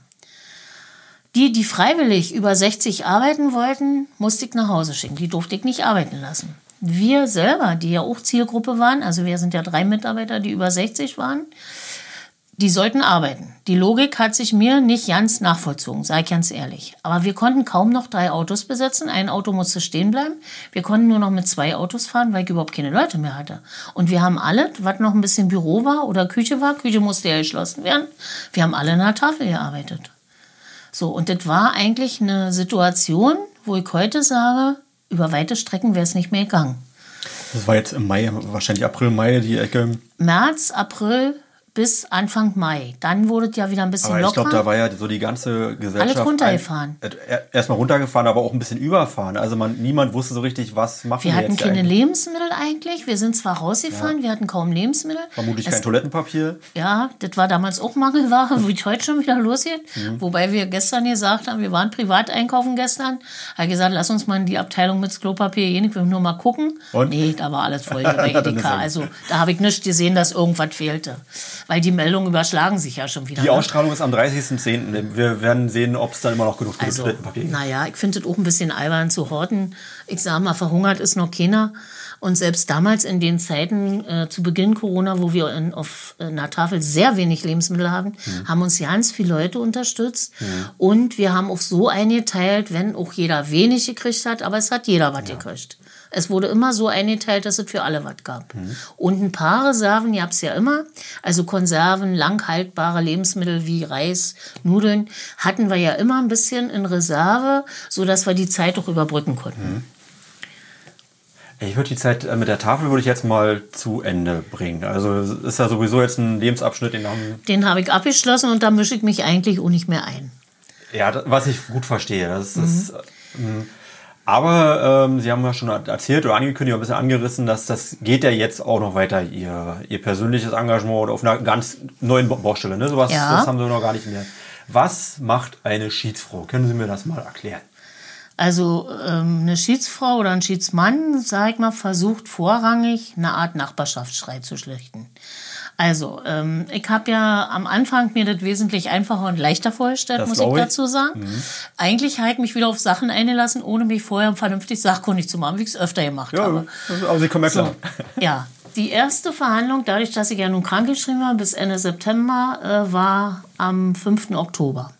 Herr Neubauer, den ich vorher noch kennengelernt habe, der auch hier schon bei mir das war. Das ist unser Schiedsmann, also Sie beide der sind das Schiedsmann Team ist für die Ortsteile zuständig, mhm. Herr Neubauer, und ich eigentlich für die Stadt Oranienburg. Mhm äh, hatte sich angeboten, nachdem ich ihn angerufen hatte, die Kontaktdaten hatte, dass ich mit Herrn überhaupt nicht klarkam, der Vorgänger. Mhm.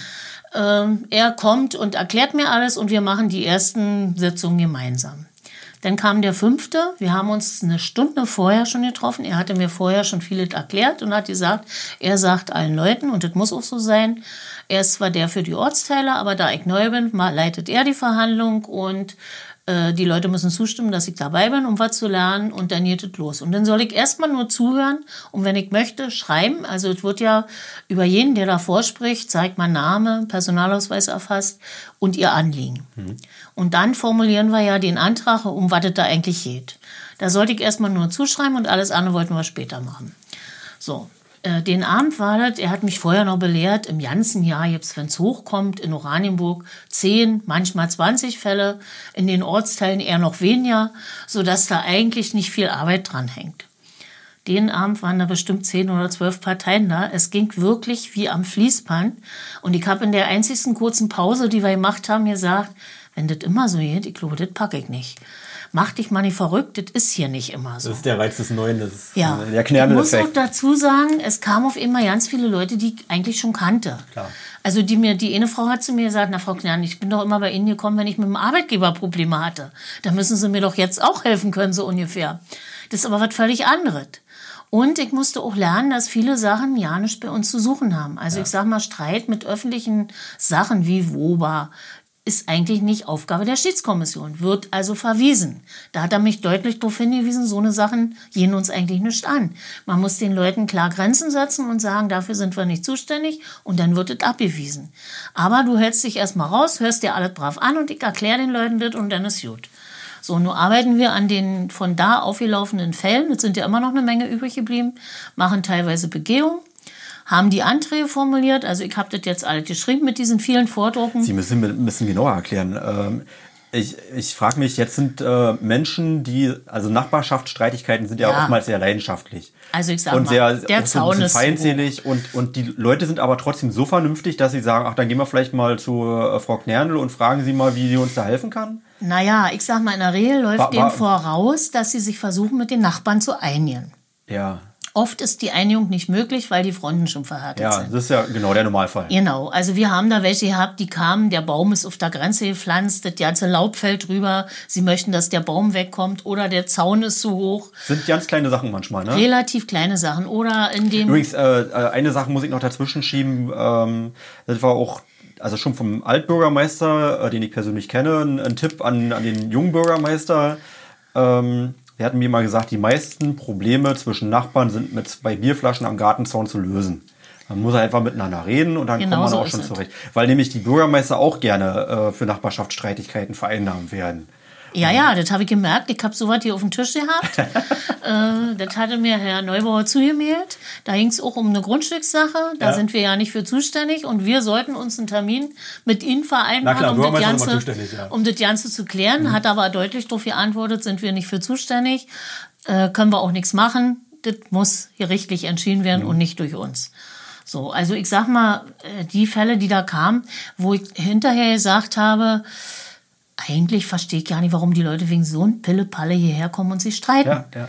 Aber tatsächlich können die nicht mehr miteinander reden äh, und die versuchen es dann auf die Art und Weise. Aber ist ja gut, wenn sie es versuchen, ne? Ja.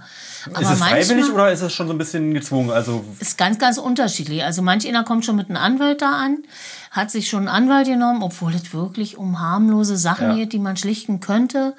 Er hat mir geraten für die Zukunft, wir machen ganz oft vor Ort Termine, um zu gucken, ist der Baum nur wirklich an der Grenze, ist der Zaun zu hoch, weil die Leute können uns Füller erzählen, das muss man ja nicht immer unbedingt mhm. alles glauben. Mhm. Und versuchen dann mit beiden Parteien eventuell ins Gespräch zu kommen, um das vorher außergerichtlich noch alles zu klären.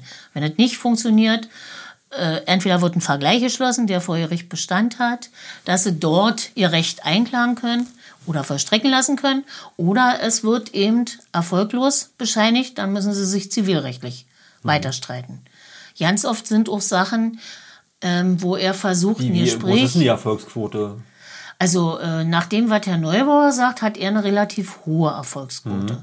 Er hat in den Ortsteilen nicht so sehr viel Streitigkeiten. Also ich war ja dann den Dienstag, sein Tag, den er anbietet. Ich habe Montag, er hat Dienstagabend. Äh, mit dabei. Da kam kein Mensch. Da haben wir dann meine Fälle vom Vortag angefangen abzuarbeiten. Mhm. Siehst du, sagte, so muss es sein. Bei mir kommt so gut wie Jackinder, die vertragen sich vorher mit einer Bierflasche am Zaun. sehr schön. So, also da ist nicht so sehr viel. Und wenn ich mir dieses Kassen- und Protokollbuch angeguckt habe, was er mir gezeigt hat, So viele Fälle sind das auch nicht. Also hält sie in Grenzen. Ich vermute, das war mein persönlicher Eindruck, die meisten sind nur gekommen, um zu gucken, da ist eine neue, da müssen wir jetzt erstmal hin. Und drei, vier Leute davon kannte ich so, ja. So, und der eine, der hat bei mir mal Strafstunden absolvieren müssen, den konnten wir gleich wieder rausschicken. Das war ein halbes Jahr her, was der mit seinen Nachbarn dafür in Trouble hatte und das ging uns auch ja nicht an. Also wir sind auch nicht das Amt, um festzustellen, wie, wie den sein Autokennzeichen ist oder wer und wo da wohnt, ist alles nie unsere Aufgabe, sag ich mal. Also die Chance, um auf sie zuzugehen, ist, äh, wenn ich es richtig verstanden habe, äh, dass man einen Streit lösen kann, ohne teure Gerichtskosten zu beanspruchen. Ja. Ist das die Motivation? Ja, das ist die Motivation und eventuell noch, bevor wir da überhaupt was aufnehmen, versuchen die Parteien untereinander so Ja. hinzukriegen, dass ja nicht erst ein Streit großartig entsteht.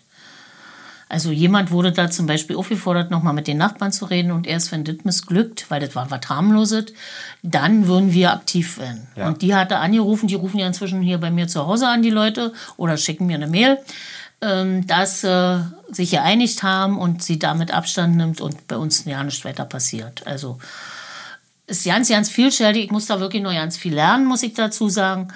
Ähm, habe aber nach dem Dienstagabend, zweieinhalb Stunden in Klinik waren wir ja, wie gesagt, ähm, doch jetzt einen anderen Einblick. Und da ist im November nochmal ein, ein ganzer Sonnabend in Neuruppin eine Weiterbildung. Ähm, da fahre ich auch hin. Na, und dann muss ich mal gucken. Erstmal muss ich lernen und bis Jahresende machen wir es gemeinsam und dann ab Januar würde ich dann alleine die Sprechstunde machen und wir uns gegenseitig vertreten, wenn einer von beiden ausfällt. Und wie kann man Kontakt zu ihnen aufnehmen? Ähm, es wird eine richtige Mail geben, die man mir einrichtet über die Schiedsleute, so wie Herr Neubauer eine hat, derzeitig über die Stadt Oranienburg. Genau, als Homepage Stadt Oranienburg, Schiedskommission und dann. Und die schicken mir die Unterlagen zu und dann werden die auch entsprechend bearbeitet und dann kümmern wir uns auch drum. Und wenn die am Dienstagabend wurden meine Kontaktdaten da aufgenommen, ich kriege also eine Mail eingerichtet von dieser äh, übergeordneten Stelle und dann kann man mich auch per Mail erreichen. Meine private würde ich nicht ständig Nee, dafür nee, nee. nutzen wollen. Jetzt habe ich sie gemacht, aber nicht für ständig, sag ich mal. Wir haben schon übrigens überzogen. Ja, Aber- wie spät ist es denn? Ich habe gar keine Zeit Das dafür. ist auch wurscht. Also man muss auch nicht so streng sein mit der, mit der Zeit. Ähm, aber ich würde so langsam dann doch schon zum, zum Ende kommen. Haben wir noch irgendwas, was wir unbedingt jetzt hier noch mit einbringen müssen? Und die große Nachricht an die Menschheit. Nee, Wir eigentlich sind erschlagen. alle Themen schon mal eingeflossen, die mir wichtig waren. Unbedingt habe ich da nichts mehr jetzt, was ich unbedingt an die Leute weitergeben möchte. Liebe Frau Klerne, das war mir ein großes Vergnügen. Ich, ich muss auch zugeben, ich habe auch äh, gedacht, also bei der ersten, ähm, bei meiner ersten Folge wollte ich da auf Nummer sicher gehen und mit jemandem sprechen, wo ich genau weiß, also das ist, ähm, also derjenige kann auch sprechen, möchte auch sprechen und hat auch was zu erzählen und da habe ich mir bei Ihnen am allerwenigsten Sorgen gemacht und wir hätten jetzt auch noch äh, doppelt so lange sprechen können. Aber wir belassen es dabei. Also vielleicht äh, sprechen wir mal wieder miteinander. Und äh, ich, ich hätte sie gerne noch ein bisschen mehr so privat kennengelernt, aber Ja. wir haben so viel noch zu erzählen gehabt. Ähm, Ja, das können Sie immer noch mal auf irgendeiner anderen Ebene erfragen. Doch, ich habe noch was, was ich unbedingt noch Na, loswerden los. muss. Hamm. Die Geschichte mit Hamm. Da hatte ich ja mit Ihren Pressesprecher schon mal mehrfach äh, per Mail äh, geredet und hatte auch über Frau Ihnen diese Anfrage schon mal zukommen lassen. Kann ich Ihnen nur gerne noch mal geben. Die Stadt Hamm ähm, ist das noch was für den Podcast? Weil der läuft noch, ne? Der läuft noch? Naja, ich denke mal schon. Das betrifft ja unsere Stadt auch. Ja. Äh, die Stadt Hamm hatte bei mir angefragt, also bei euch in der Stadt Oranienburg Ja. angefragt, äh, ob wir nicht eine gemeinsame Aktion zugunsten der Obdachlosen machen können. Mhm. Diese Aktion sollte sowieso nicht dies Jahr laufen, sondern nächstes Jahr. Und zwar hatte ähm, Herr, der, mit dem ich da gesprochen habe, auf Anraten eures Pressesprechers, vorgeschlagen, dass wir so was wie eine Benefizveranstaltung in jeder Stadt für sich machen äh, wo Vereine, Verbände, Sponsoren ins Boot geholt werden und dieses Geld, was da fließt, in irgendeiner Form den Obdachlosen der jeweiligen Städte zugutekommen soll. Ich hatte das Herrn alles mitgeteilt. Äh, ich kann natürlich nicht derjenige sein, der das organisiert und der das auch macht. Weil Art 1 darf ich als Privatperson keine Spenden in Empfang nehmen und würde das auch nicht machen wollen. Ja. Und hatte vorgeschlagen, ich bin gerne bereit, mich da zu beteiligen, aber diese ganze Organisation und dergleichen kann ich nicht übernehmen. So, und dann äh, hatte er mir aber mitgeteilt, nee, die Stadt möchte das nicht so recht. Wie hat er mir geantwortet? Ich habe mit dem Bürgermeister gesprochen. Wir unterstützen gern, wenn es konkrete Schritte betrifft. Wir wollen aber nicht federführend organisieren. So, und da war ich eigentlich ein bisschen enttäuscht. Ich hätte schon gerne, ähm, das soll ja erst nächstes Jahr passieren, dass wir da irgendwas vielleicht auf der Strecke machen. Ich weiß ja auch, dass inzwischen die Stadt Hamm neuen Bürgermeister oder Oberbürgermeister gerade, hat. Gerade gewählt, ja. Genau. Kenne ich noch ja nicht, weiß ich auch nicht. Ich hatte auch, das war alles äh, Anfang August, danach bin ich ja dann abrupt in Krankheit gegangen, sodass ich mit dem Herrn auch erstmal ja keinen Kontakt mehr hatte und den auch noch nicht wieder aufgebaut habe. Die Daten, das hätte ich ja alles hier. Ähm, weil ich erst mal wissen wollte, ob wir da nicht vielleicht später, nächstes Jahr oder wann, irgendwas machen wollen. Er ist zum Beispiel so dafür gewesen, dass die Obdachlosen in Hamm dringend auch Unterstützung brauchen. Er aber gesagt hat, die Stadt Hamm selber mit dem alten Bürgermeister hat er keine Chance. Und die Sponsoren, die er auftreiben würde, äh, die müssen ja irgendwo eine Spendenbescheinigung herkriegen. Das kann er ja auch als Privatorganisation nicht. Dieser Herr war übrigens äh, wohnhaft damals in Felden gewesen und ist erst viel, viel später darunter gegangen. Deswegen hat er auch so, so Newton-Draht hierher. Und der war ganz begeistert, wo ich gesagt habe, ich würde mich da auch mit einbringen, habe ich ja kein Problem mit. Äh, Ideen kann man, ich würde den, den Leuten auch nicht unbedingt das Geld zukommen lassen wollen. Aber ich sag mal, Ideen kann man ja immer noch suchen, wenn man erstmal weiß, wie viel Geld man hat. Was daraus ja, ich glaube, wir gehen schon so ein bisschen sehr ins Detail. Also, wir, was äh, wir gerade beschlossen haben und wo wir uns sowieso einig sind, ist, dass wir äh, zusammen ein Projekt aufbauen wollen. Ähm, Corona macht jetzt sowieso eine Planung überhaupt ja also für die nächsten Wochen äh, nicht, nicht möglich. Aber dass wir da zusammenkommen, das, also das, das kann ich schon versprechen. Habe ich auch schon versprochen. Äh, aber jetzt wollen sie die Chance nutzen, um mich hier festzunageln. Ist nee, ich will sie nicht festnageln. genau, ich will nur, dass darüber nachgedacht wird, dass wir vielleicht im nächsten Jahr oder je nachdem, wie das im Moment weitergeht, dass wir da vielleicht doch irgendeine Aktion machen können. Nee, also das, das war kein Nein, das war ein Ja. Mhm. Ähm, aber ähm, manchmal ist es so, dass ähm, jemand eine Idee ge ge ge geburt, ge gebürt, wie, wie, sagt man, eine, eine Idee geboren hat äh, und jetzt jemand sucht, der es jetzt alles umsetzt. Und das ist mhm. sehr gerne dann die Stadt. Und äh, da ist dann unsere Antwort in der Regel erstmal, äh, wir, wir machen gerne mit. Mhm. Aber wir brauchen jemanden, der die Verantwortung, den, den, Hut aufsetzt. Dann sagt uns mal, wo wir euch helfen können. Das dann, das ist, äh, ist kein Nein, sondern ein Ja, aber bitte mhm. nicht einfach so den Ball rüberkippen. So nee, ist, ist so meinte ich das auch nicht. Man müsste sich da an den Tisch setzen und vielleicht ganz viele suchen, die in dieser, an dieser Aktion sich beteiligen das, das, würden. Das, das, können, sollen wir sowieso machen. Dieses Jahr wäre sowieso ein schönes Jahr gewesen, weil 20 wir Jahre. Hm. 30 Jahre. 30? 30, 1990 war das. 20 Jahre äh, Fürth, das ist unsere Partnerstadt Aha. in Niederlande. 30 Jahre, 1990 halt, ne? Zuletzt nochmal 2020, Aha. war ja genau zur Wende gewesen, haben hat uns also auch, auch geholfen.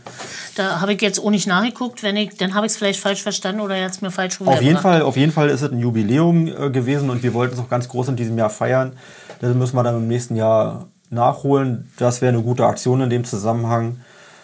Und wir hoffen einfach, dass wir Corona irgendwie besiegt haben. Dann, dann geht das auch alles. Im Moment macht es halt keinen Spaß, über nee. sowas auch nur nachzudenken. Weil was, was soll man denn jetzt? Äh, nee, raten, das ist okay. Ne? Ich selber äh, vermeide ja auch, was geht, äh, größere Sachen. Also wir fahren ja. auch nicht auf irgendwelche großen wie soll ich denn sagen, Familienfeier haben wir abgesagt. Äh, also die im größeren ja. Rahmen stattgefunden haben in Berlin, sind wir auch nicht gefahren. Mein Mann seinen 70. haben wir relativ in kleinem Rahmen mit vier Leuten in Bad so Saro gefeiert. Halt ja, aber wichtig, wir wollten ja. auch nicht in großen Rahmen, ja. weil das ist mir einfach im Moment alles ein bisschen zu riskant. Wir sind ja beide Risikogruppe, muss ich nicht haben. Dann geht's auch anders. So, auch wenn den Podcast, den wird man sich auch noch in 20 Jahren anhören, unser Gespräch, dann hat äh, Corona spielt dann hoffentlich keine Rolle mehr. Aber ja, das hoffen wir alle. Ja. Diejenigen, die in den nächsten Wochen äh, uns zuhören, die haben nochmal diesen Aufruf zum Abschluss äh, zur Kenntnis genommen. Wir appellieren an die Vernunft jedes, jedes Einzelnen. Das ist ein, nur etwas, was wir zusammen besiegen können und aber ja. auch werden.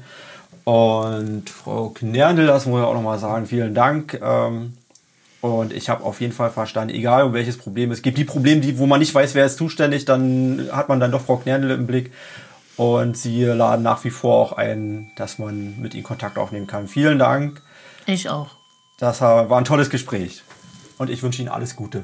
Und das danke war auch die Melodie mit dem Hintergrund ist der Ausklang, der gerade jetzt sein soll. Alles klar, danke. Dankeschön. Übrigens, mit jeder Folge wollen wir auch etwas besser werden. So haben wir uns nach der Aufzeichnung dieser Folge entschieden, ein paar Namen wegzupiepsen. Zwar wollen wir natürlich auch kontrovers miteinander sprechen, aber wir sind in dem Format auch sehr vorsichtig mit Namen, weil die Angesprochenen nicht die Möglichkeit haben, ihre Sicht der Dinge zu erklären. Ansonsten noch einmal vielen Dank, Frau Knerne.